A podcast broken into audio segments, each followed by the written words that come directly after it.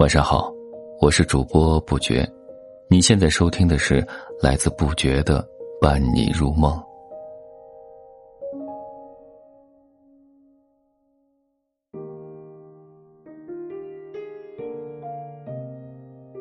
今天和你分享的是十一有一只羊，一只羊长大要多久？这是我父亲的问题，那时他才七岁。我姑且称他为十一吧。看你还干不干坏事？啪啪啪，枣木棍子落在十一的屁股上，就像十一的弹弓落在芦花母鸡的翅膀上，就像弹弓上的小石头击碎别人家的玻璃，那么有力又那么空洞。十一是第十一个孩子，他之前的哥哥姐姐死了七个，只活下了他和三个姐姐。十一出生没多久，妈妈就去世了。一天到晚，爸爸必做的一件事就是找棍子。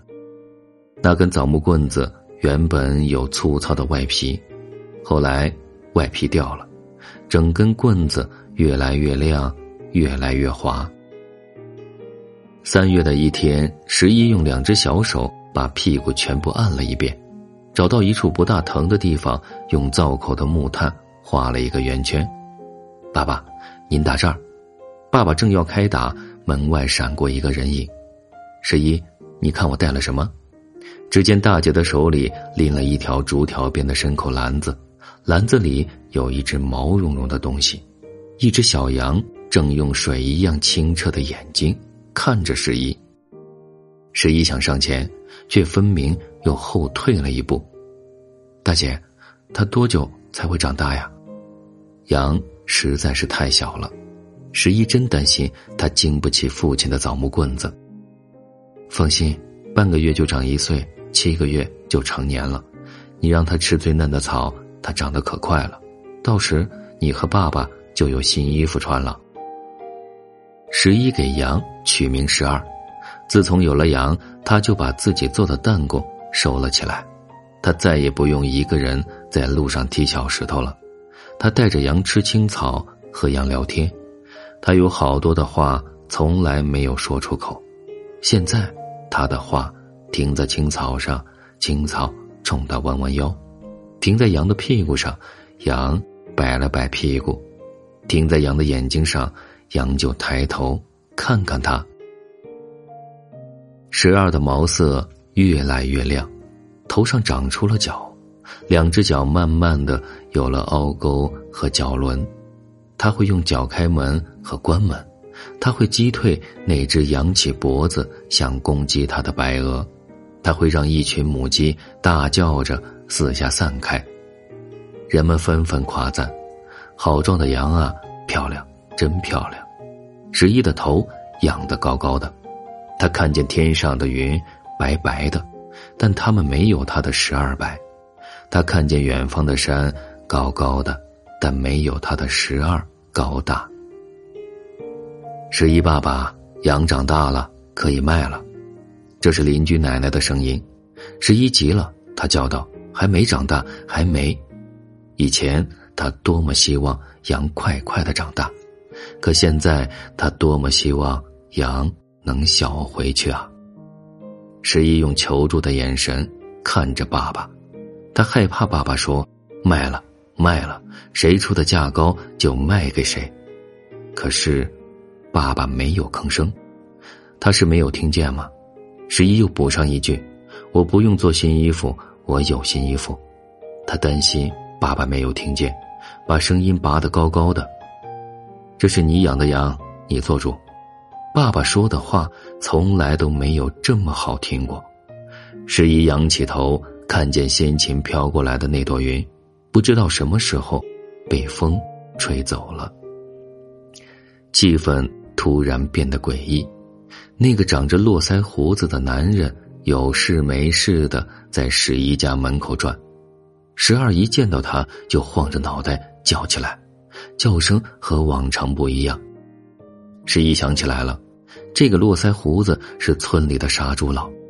十一身上承受的目光变多了，这孩子犯傻了，哪有养羊不卖的？没妈的娃可怜。你的羊什么时候卖给我？络腮胡子问。不卖。十一的声音像弹弓上的石头一样射出去，有着决绝的气势。没有一只羊过得了冬天，络腮胡子很确定的说。他的声音不是很响，却好像有回声。十一的耳朵里瞬间游窜着黄白的闪电，滚动着作响的雷雨。为什么？十一不想听到原因，但他还是问了。冬天所有的草都枯死了。羊没有吃的，怎么活？十一被问住了。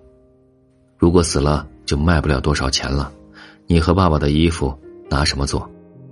络腮胡子显然是有备而来，沉思了几秒，十一大声说：“不用你管。”他把响亮的态度扔给络腮胡子，撒腿跑进家，关上了门。家里赤贫如洗，但自从有了羊，十一就觉得自己很富有。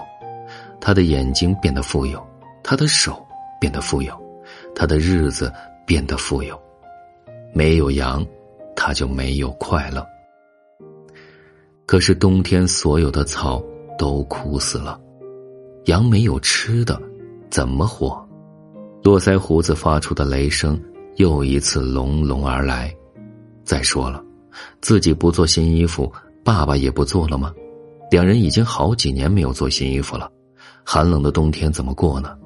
十一真希望自己和爸爸都能像羊一样，全身长出毛来，真希望冬天也能有满山坡绿得发亮的青草。深秋的一天，大姐再次登门，十一好能干，把羊养得这么肥，过年有新衣服了。十一抱着大姐的腿，呜呜的哭了。大姐，你把羊带走吧，大姐可以不杀它吗？大姐，可以不让它太疼吗？大姐抚摸着他的小脑袋，不知道该怎么安慰他。他不想伤害小弟，但除了伤害，他没有别的选择。冬天来了，十一有了新衣服和新裤子，但一直被他宝贝一样带在身边的是一副弹弓，那是大姐带回来的羊骨头。十一磨呀磨，把这块羊屁股上的骨头磨成了他最爱的形状。十一，我的父亲此生都没有吃过羊肉。几年前他得了帕金森病，说话已经很费劲儿，但他还是断断续续的给我讲了他那只叫十二的羊，那只陪伴了他七个月有十二天的羊。那不仅是一只羊，还是他童年的全部，是他成长的开始。感谢收听，愿你做个好梦，下期再见。